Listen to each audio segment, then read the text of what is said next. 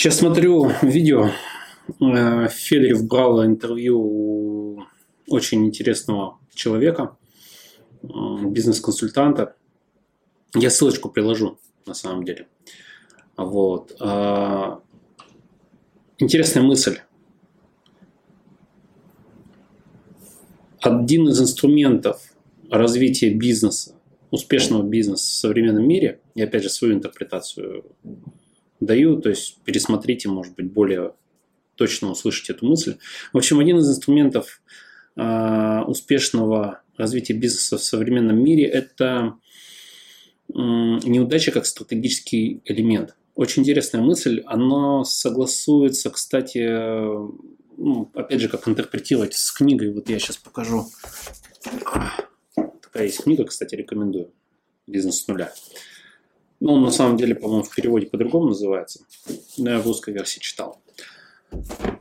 Смысл такой, что нужно делать огромное количество попыток, чтобы найти рабочий вариант и потом его улучшать.